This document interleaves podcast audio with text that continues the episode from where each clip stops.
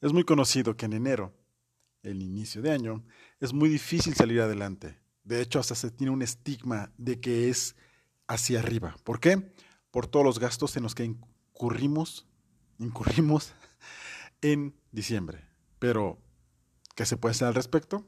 Espera y lo sabrás. Hola, soy Alain Hernández, un apasionado de los temas de finanzas personales, inversiones, ahorro, desarrollo personal, emprendimiento, liderazgo y afores. Y mediante pequeños podcasts quiero ayudar a la gente a que logren entender y hasta hacer uso de las finanzas con un lenguaje claro y sencillo. Y pues bien, como te lo decía al principio, la cuesta de enero, que ya es una serie de palabras que al escucharlas sabemos que es hacia arriba es difícil, pero no necesariamente si hacemos una planeación correcta antes de que termine el año o inclusive iniciando, pero ser serios, constantes y disciplinados. ¿Estás listo? Pues esta nota es que la cuesta de dinero no sea tan inclinada. Aún hay tiempo. Planifica tus gastos y evita los estragos de la temida cuesta de enero. Llegar con saldo a favor el próximo año, sí, sí se puede.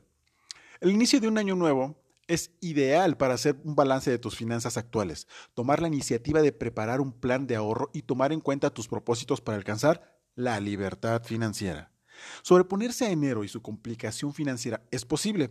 Evita los estragos de la temida cuesta de enero y llega con saldo a favor propio, tuyo, el próximo año. Probablemente recibiste ingresos adicionales como bonos, aguinaldo o algún otro tipo de prestación. Pero si no planeas tus gastos, podrías provocar un desbalance en tu presupuesto. Estás a tiempo. Blíndate con estos ejercicios. Haz un listado de tus ingresos y o egresos. Normalmente no tenemos la costumbre de poner por escrito todos nuestros gastos. Registrar nuestros ingresos y gastos es el primer paso para hacer un balance de nuestras finanzas personales. ¿Cuánto tengo? Cuánto gastaré, cuánto me sobra, etc. Una vez que ya has puesto todos, los puntos en tu lista, dale una segunda revisión y elimina aquellos gastos que no son necesarios. Haz un esfuerzo y reduce erogaciones. Identifica los pagos que debes de, de considerar en enero. Reduce deudas.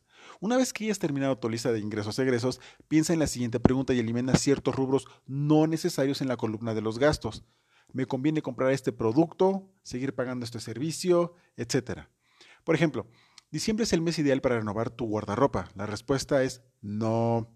Sería mejor esperar al mes de enero, donde la mayoría de las tiendas departamentales ofrecen descuentos de hasta el 50% por cambio de temporada y liquidaciones en productos. Gasta en cosas que generen ahorro. De tu lista de gastos, detecta aquellos egresos que te puedan generar un ahorro futuro.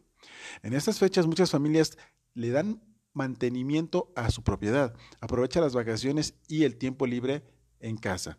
Podrías detectar problemas de impermeabilización y darte un tiempo para proteger tu casa. Estos son los tipos de gastos que te pueden generar ahorro. Otros ejemplos podrían ser cambiar las luminarias de alto consumo o cambiar tu viejo refrigerador por uno nuevo de bajo consumo energético o inclusive podrías considerar hacer ciertas reparaciones menores tú mismo como pintar o limpiar y, limpiar o limpiar y ahorrarte el pago de mano de obra que muchas veces equivale al 50% del presupuesto.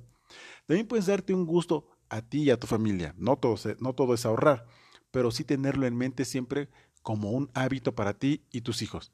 Lo cierto es que enero se presenta como uno de los meses más complicados en términos financieros, ya que lo antecede diciembre con sus excesos de gastos. Pero la planificación financiera y la diversificación de tus gastos hará que saques el mayor provecho de tus finanzas. Y es así como tú debes prever directamente qué gastos son necesarios y qué otros son innecesarios, para que tengas dinero a tu favor y esto lo puedas tener como un ahorro de emergencia o inclusive, ¿por qué no?